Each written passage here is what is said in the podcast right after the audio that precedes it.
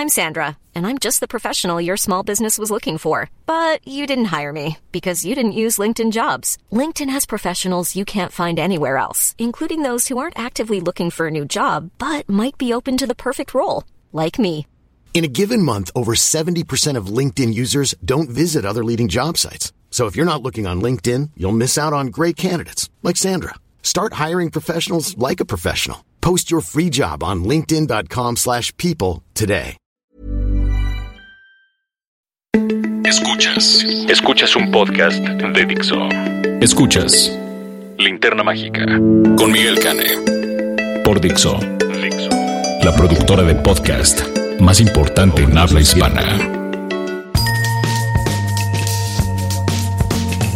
Hola, ¿qué tal? Bienvenidos a la edición número 124 de La Linterna Mágica. Eh, este es su podcast de cinéfilos para cinéfilos, conducido por su monstruo estrella favorito, Miguel Cane. Eh, hoy, por supuesto, tenemos la participación especial de Raulito Fuentes, que nos va a hablar acerca de la nueva película de Julian Schnabel, eh, protagonizada por Willem Dafoe en el rol de Vincent Van Gogh, por la que está nominado a un Oscar. Así que, este, dejemos que sea Raulito quien abra el programa y después les contaré de qué vamos a hablar en esta edición especial de La Linterna Mágica. Oye Fuentes. Hola, ¿qué tal? Esto soy Fuentes, el espacio que Miguel Cane me brinda en la linterna mágica. Yo soy Raúl Fuentes y a mí me encuentras en Twitter como arroba Oye Fuentes. Oigan, pues fíjense que pude ver hace unos días la película Van Gogh en las puertas de la eternidad o en la puerta de la eternidad, película protagonizada por Willem Dafoe y dirigida por Julian Schnabel. Es apenas su quinto largometraje de ficción. Él es el director de Basquiat, que también nos cuenta la historia de un pintor de Jean-Michel Basquiat.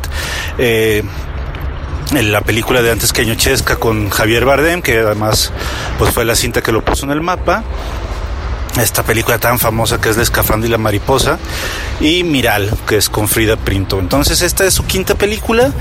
Yo cuando me enteré de que William Defoe había interpretado a Van Gogh para una cinta no sabía que era Junior Schnabel el director y cuando supe pues la verdad es que me puse muy contento porque el estilo de Schnabel eh, o las narrativas que él suele utilizar en su cine me gustan mucho porque se aleja o trata de alejarse lo más posible de convencionalismos hollywoodenses o convencionalismos eh, pues de películas contemporáneas, ¿no? Entonces, tomando esto en cuenta y tomando en cuenta también que eh, pues que este año hay algunas películas que compiten en la categoría de mejor cinta eh, y que están basadas en hechos reales, que son biopics.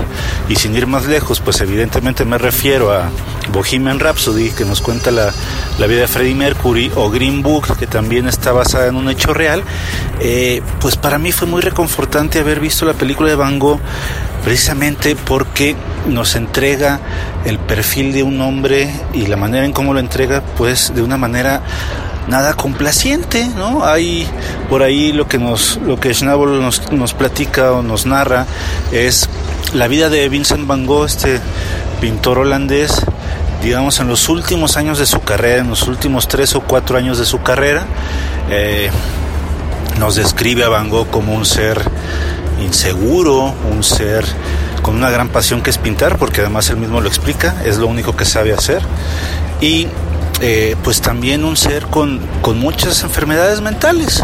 Es, un, es, una persona que veía cosas, que alucinaba cosas, que en algún momento pues está viviendo en una institución mental y que eh, digamos que la única manera en la que él encuentra un poco de paz, además de pintar, es pues con su hermano Teo. Teo Bango pues sí tiene un papel importante en la cinta, como una especie de, ángel guardián. Eh, una cosa que me gusta mucho también, que se desmarca a lo mejor de los biopics y también remito un poco a, a, Bohemian Rhapsody, es esta manera en la que se aleja de estos momentos edulcorados, de estos momentos cursis, incluso hasta triunfalistas, optimistas, de un personaje que, que tuvo eh, subidas y bajadas. El personaje de Van Gogh, ya yo después me empapé un poco más de sobre su vida, pues un personaje muy, pues muy triste en el sentido de que eh, en todo su momento como pintor solamente vendió una, una sola pintura en toda su vida, murió pobre, vivió muy pobre, eh, entonces creo que hubiera sido eh, contraproducente o a lo mejor si hubiera levantado una que otra ceja si hubieran, si hubieran presentado una, una visión de Van Gogh eh, como un hombre eh, gallardo y lleno de, de seguridad, cosa que pues al menos en esta, en esta versión de Schnabel no, no se muestra. Hay, hay otra hay otra cosa que me gusta mucho del cine de Schnabel, que es que él pues tiene una formación pictórica como neoexpresionista, si no me equivoco, y esto se ve en sus películas, se ve sobre todo en La escafandra y la mariposa, en la que hay un uso de la cámara subjetiva para meternos en la cabeza del protagonista. Aquí volvemos a tener esta eh, pues esta, esta manera de ver, de ver las cosas. Tenemos muchos momentos en esta cinta en la que vemos lo que está viendo Vincent Van Gogh.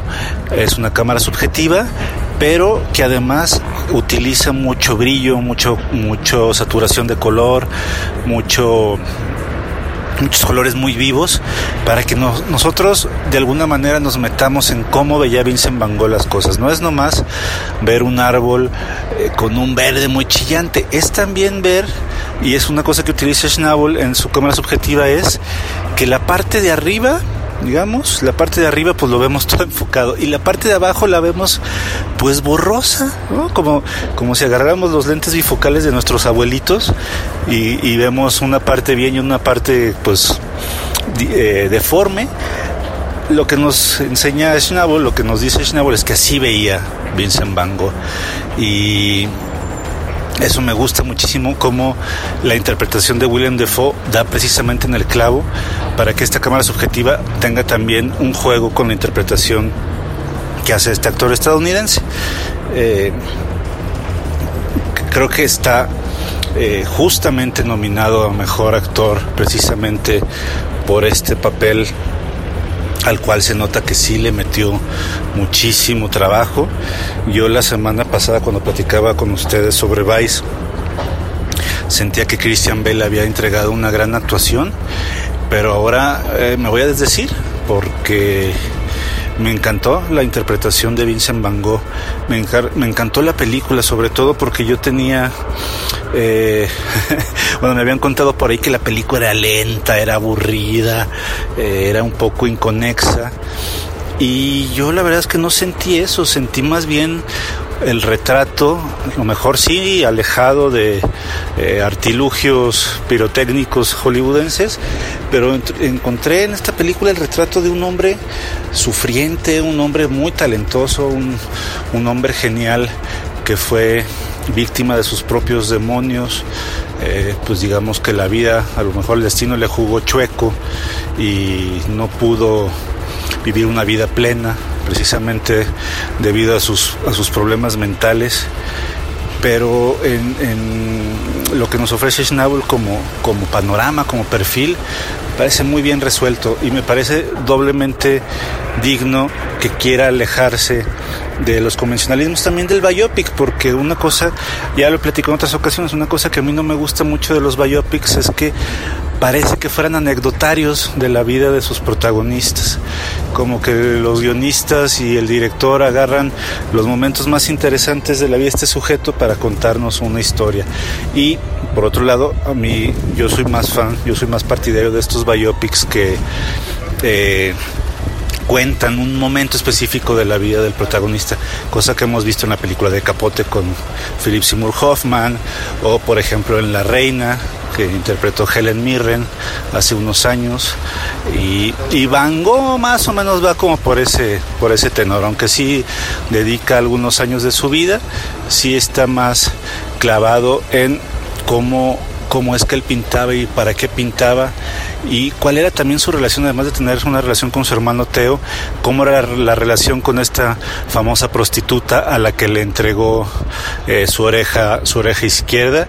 Y también pues cuál era su relación con el pintor Paul Gauguin, el pintor francés que funge de alguna manera sí como mentor, pero también un poco como antagonista. Y eso eh, pues me gustaría que cuando vean la película pues, lo podamos platicar. Creo que la película sí es muy rica en muchos elementos eh, visuales y temáticos y de guion también me parece que es un guion bastante bastante bonito en ese sentido por cómo se presenta la historia y pues hay que platicarla, ¿no? Si ustedes ya la vieron, me gustaría platicar con ustedes. Yo estoy en Twitter como arroba oyefuentes, yo soy Raúl Fuentes y pues nos escuchamos la próxima semana. Hasta luego. Escuchas. Escuchas. Linterna Mágica. Fixo. Gracias, Raulín. Bueno, pues ya escucharon ustedes al crítico de cine más chinguetas de los 125 municipios que componen el estado de Jalisco y anexas. Eh, la verdad es que Raúl es una verdadera maravilla. Lo pueden seguir como arroba oyefuentes en todas las redes sociales. Eh, y pueden hacerle preguntas porque siempre las contesta, todas las dudas que carcomen. Y bien, pues yo les voy a hablar. En esta ocasión vamos a dedicar el podcast a una de mis actrices favoritas, y a una de las grandes, grandes figuras del cine, eh, una de las más espléndidas actrices que brindaron su presencia a la pantalla cinematográfica y que eh, ya no está entre nosotros, pero dejó una huella imborrable y de hecho tiene un récord en el que la empató Meryl Streep, pero no la ha podido vencer. Y me refiero, por supuesto, a la enormísima, a la bellísima Ingrid Bergman. Ingrid Bergman, como ustedes saben, es probablemente la actriz más famosa surgida de Suecia. Ella nació un 29 de agosto de 1915 y falleció en Londres un 29 de agosto en 1982. Eh, ella no solamente es la protagonista al lado de Humphrey Bogart de Casablanca, que es probablemente su película más emblemática, más famosa. Eh, curiosamente es la película de ella que no me hace tanta gracia. Digo, hay otras que no, que de plano ni siquiera me gustan. Pero este, pero Casablanca yo nunca, I never saw the attraction, nunca me sentí cautivado. Me gusta, vamos, me parece una buena película, pero si se toma en cuenta que fue una película eh, que se filmó contemporáneamente, es decir, lo que estaba ocurriendo en la pantalla en Casablanca estaba ocurriendo en la vida real en ese momento, 1942. Eh, digamos que cambia un poquito esa aura romántica que, que se le ha ido dando con el paso de los años. De hecho, a Ingrid Bergman se le atribuye uno de los misquotes, una de las citas mal hechas más famosas en la historia del cine. Siempre dicen que es ella la que dice Play the game, Sam. Y pues no, lo que ella le dice al famoso Sam en, en el Rick's Café American de Casa Blanca es: Toca, Sam toca por los viejos tiempos. Y cuando Sam se quiere hacer el inglés y decirle, oh señorita Ilsa, yo no sé de qué me está usted hablando, ella le dice, si quieres te tarareo la canción. Y entonces ella eh, empieza a tararear,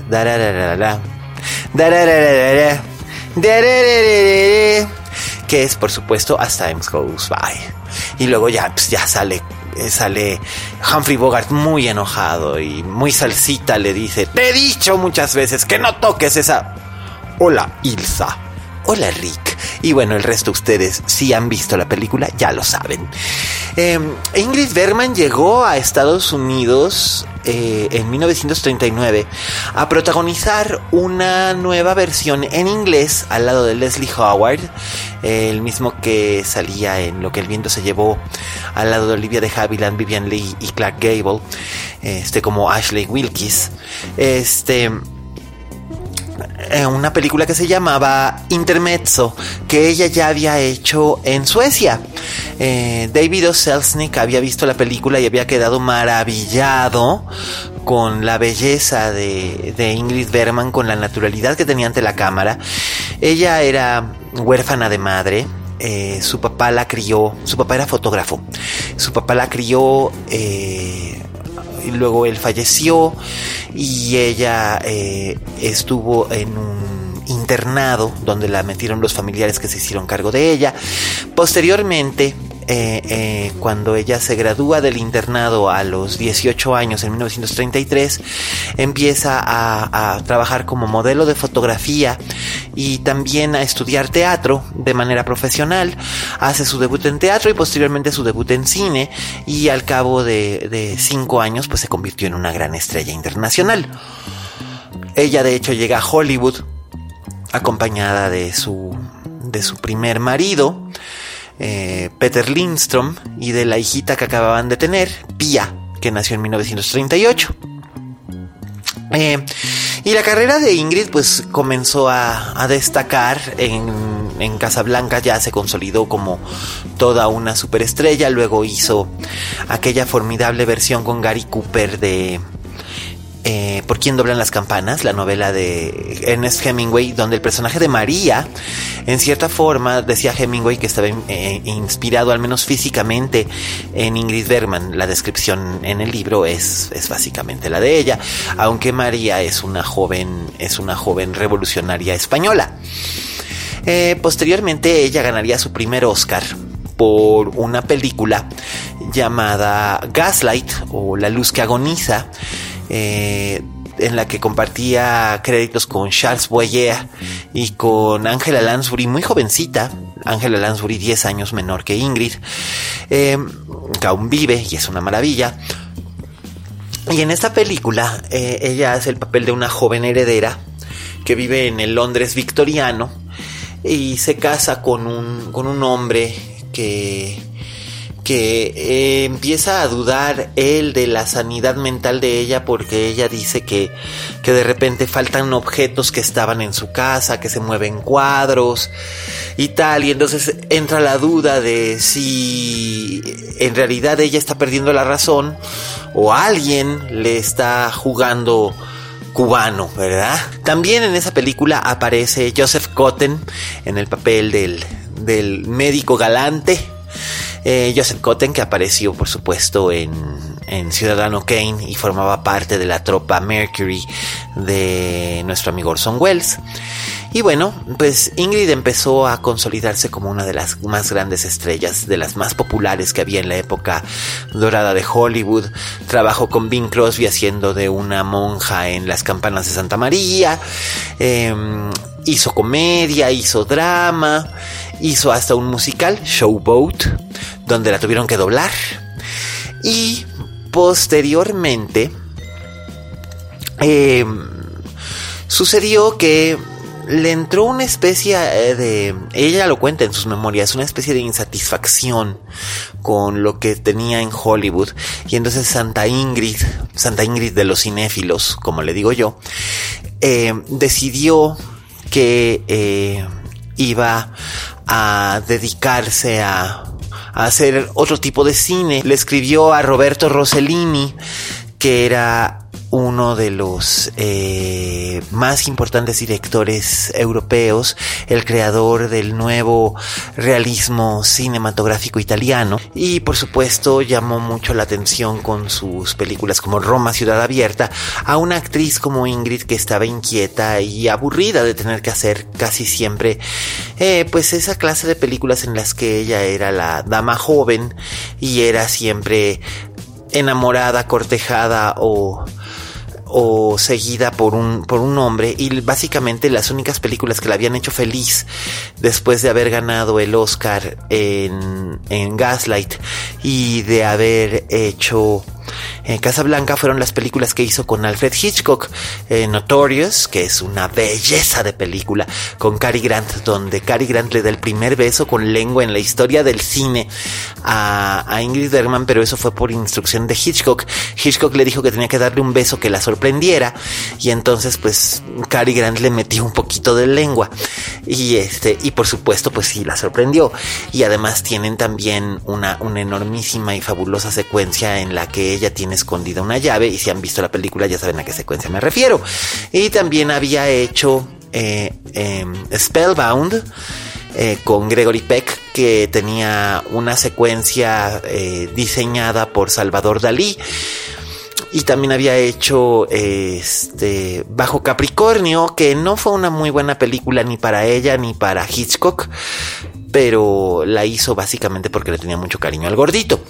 Eh, Así que cuando ella le escribe a, a Rossellini, le dice, eh, señor Rossellini, soy gran admiradora suya, y si alguna vez necesita usted a una actriz alta y rubia que habla muy bien el inglés y el sueco y el francés, pero en italiano solamente sabe decir ti amo, esa soy yo.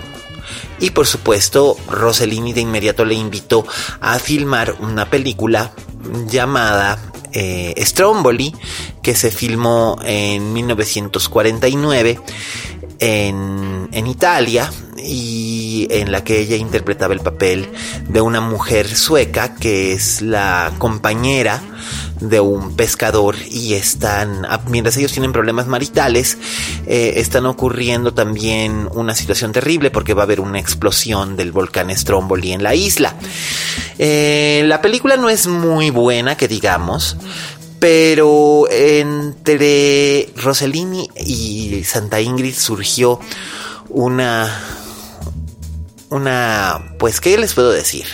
Una chispa amorosa tan fuerte, una química tan intensa que se enamoraron y tuvieron una, una relación desde ese momento. Ella dejó a su marido y quedó embarazada y esto fue un escándalo en los Estados Unidos porque ella todavía estaba casada con Peter Lindstrom, a quien curiosamente no le no le afectó tanto el hecho de que de que su mujer quisiera divorciarse de él, sino el hecho de que se convirtió en entretenimiento público.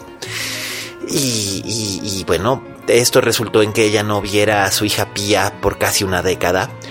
Eh, el Congreso de los Estados Unidos condenó a Ingrid, la llamaron mujerzuela, en todos los periódicos la llamaron puta y le quitaron por supuesto su estatus de estrella. En Hollywood nadie la quería contratar y aunque Hitchcock la quería llevar en alguna de sus películas no le daban chance porque pues estaba quemada, ¿no?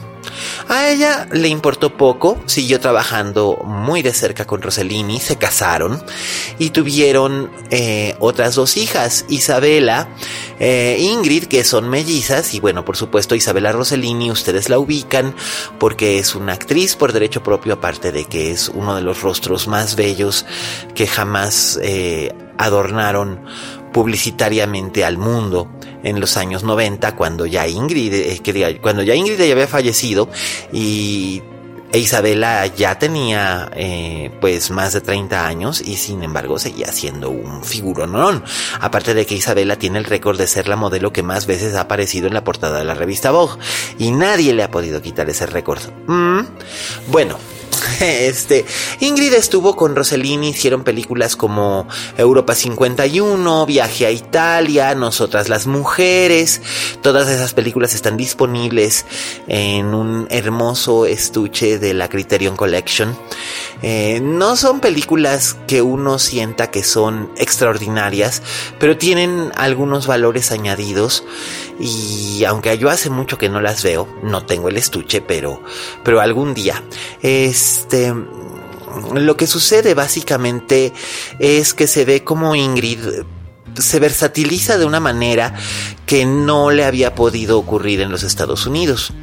Hacia mediados de los años 50, cuando se acabó la relación entre Ingrid y Rossellini, Anatoly Litvak la buscó para, para, que, para que fuera em, Anastasia en una versión cinematográfica de la obra de teatro que se había presentado en Broadway, eh, que especulaba acerca de la posibilidad de que hubiera sobrevivido la princesa Anastasia o la, la gran duquesa Anastasia, una de las hijas menores del, del zar del, zar Nicolás y la zarina Alejandra, que, había sido, que habían sido fusiladas todas junto con sus padres y el zarevich Alexis en el Palacio de Invierno en 1918. Eh, Ingrid se sintió tentada, el personaje le parecía interesante y sobre todo era la oportunidad de, volver a trabajar en el sistema del estudio estadounidense que mal que le pesara pagaba mucho mejor de lo que se podía ganar en Europa. Así fue como Ingrid obtuvo su segundo Oscar como mejor actriz por Anastasia, en la que aparecía con Jules Breiner. Gran, gran, gran, gran, gran, gran con harta enjundia y emoción, y posteriormente volvió a filmar al lado de Cary Grant una comedia deliciosa dirigida por Stanley Donen llamada Indiscreet o Indiscreta, que además esa película a mí me gusta mucho porque era una de las películas favoritas de mi abuelo Miguel. Entonces, eh, yo la vi varias veces siendo pequeño, la vimos un par de veces en el cine porque la dieron en el Bella Época y mi, abuelo y yo fuimos dos tardes seguidas a verla de tanto que le gustaba y luego la volví a ver en televisión y la, la he tenido en video, la tengo ahora en Blu-ray y es una película que sigo disfrutando muchísimo en la que ella interpreta a una actriz llamada Anna Kalman que es eh, glamorosa y sofisticada y solterísima y no tiene paciencia con los hombres y Cary Grant es un estadounidense. Ella es inglesa y él es estadounidense. Él es él le dice que es casado y sin embargo ella se enamora de él y empiezan a tener una affair.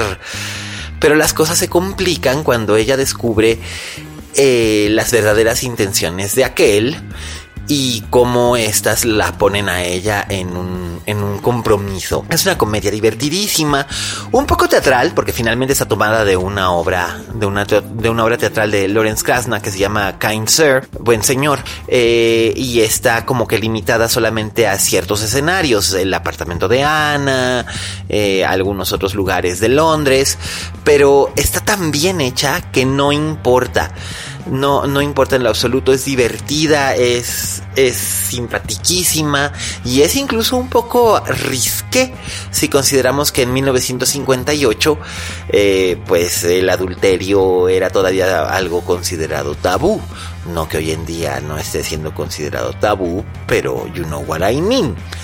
Eh, Ingrid siguió eh, trabajando incansablemente. En el 68 filmó Flor de Cactus al lado de Walter Matthau y se la ve bailando a gogo con esa maravillosa Goldie Hawn, que Goldie Hawn de hecho ganó el Oscar como mejor actriz de reparto por por Flor de Cactus, basada en una farsa francesa, por cierto.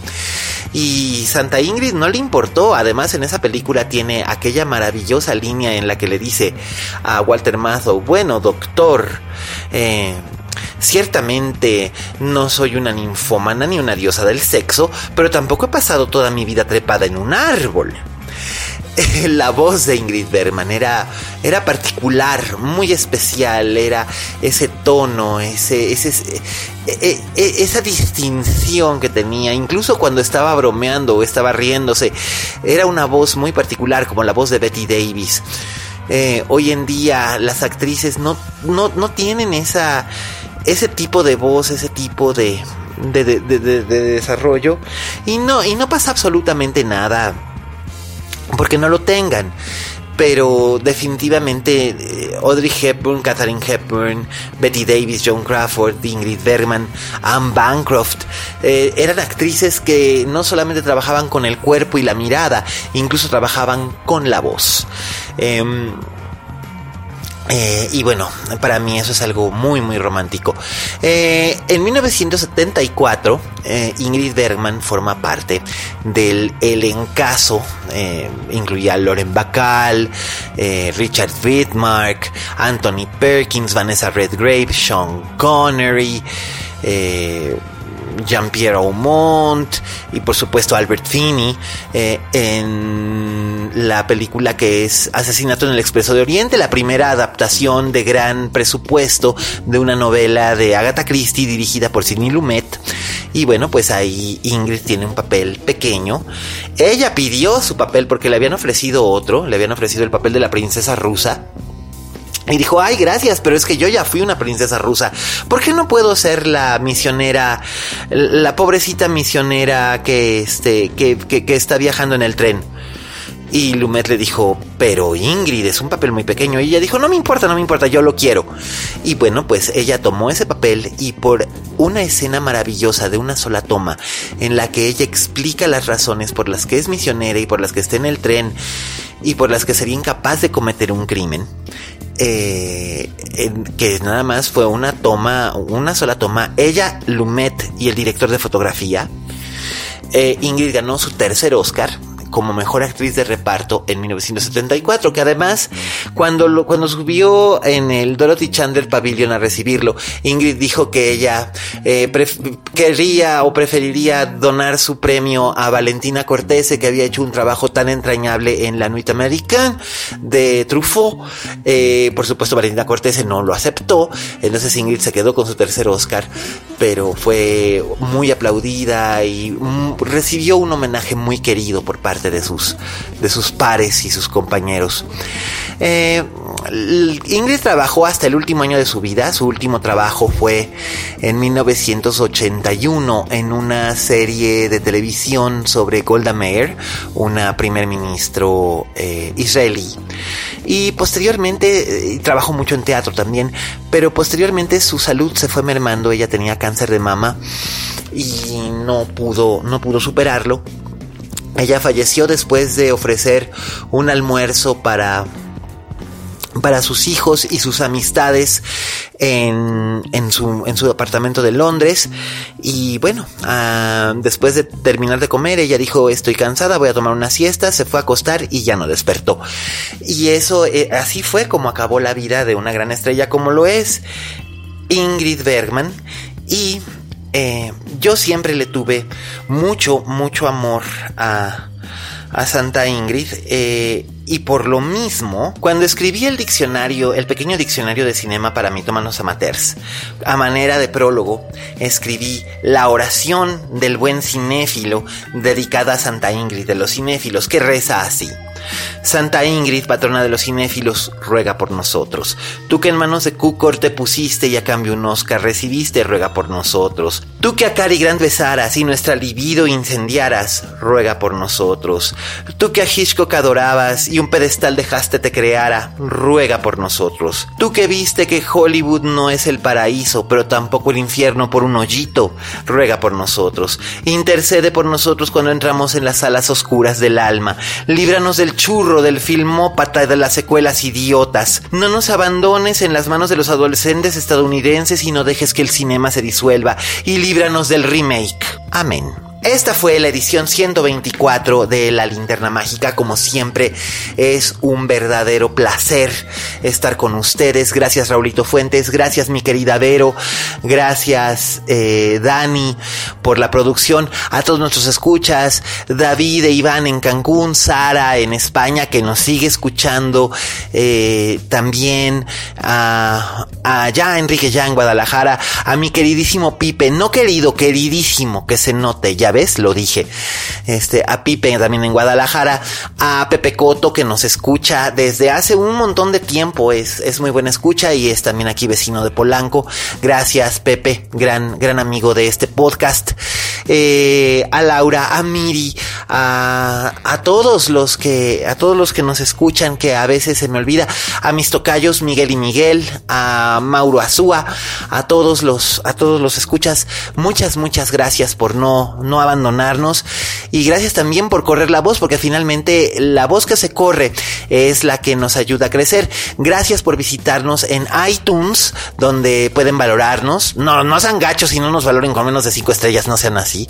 Eh, también pueden dejar ahí sus comentarios y yo los y yo los contesto. También nos pueden escuchar en Spotify, nos pueden escuchar en la página de Dixo. Eh, hay muchas maneras de llegar a la, a la linterna mágica. Si me siguen en Twitter como arroba aliascane, yo siempre posteo el podcast y además... Eh, ustedes ahí pueden accesarlo de cualquier eh, link que les sea más útil. Eh, muchas gracias. La próxima semana tendremos ya la trivia ahora sí para ganar los, eh, los juegos de, de triatlón que nos mandan juegos Char. la próxima semana tendremos esa esa maravillosa trivia. Ya veremos qué tal nos va. Seguimos camino de los Oscar. Ya saben que eh, sí pueden consultarnos, mandarnos sus, sus mensajes por Twitter con los hashtags linterna mágica y de cinéfilos para cinéfilos. Y bueno, yo soy Miguel Cane. Es siempre un placer estar con ustedes. Y recuerden, como dijo la Betty Davis, en este negocio, si no tienes fama de monstruo, no eres una estrella. Hasta la próxima.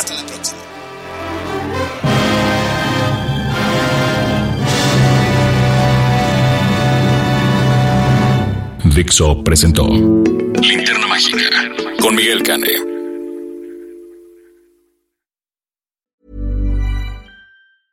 Even when we're on a budget, we still deserve nice things. Quince is a place to scoop up stunning high-end goods for 50 to 80% less than similar brands.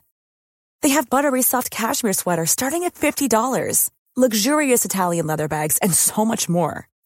Plus, Quince only works with factories that use safe, ethical, and responsible manufacturing. Get the high-end goods you'll love without the high price tag with Quince. Go to quince.com/style for free shipping and 365-day returns.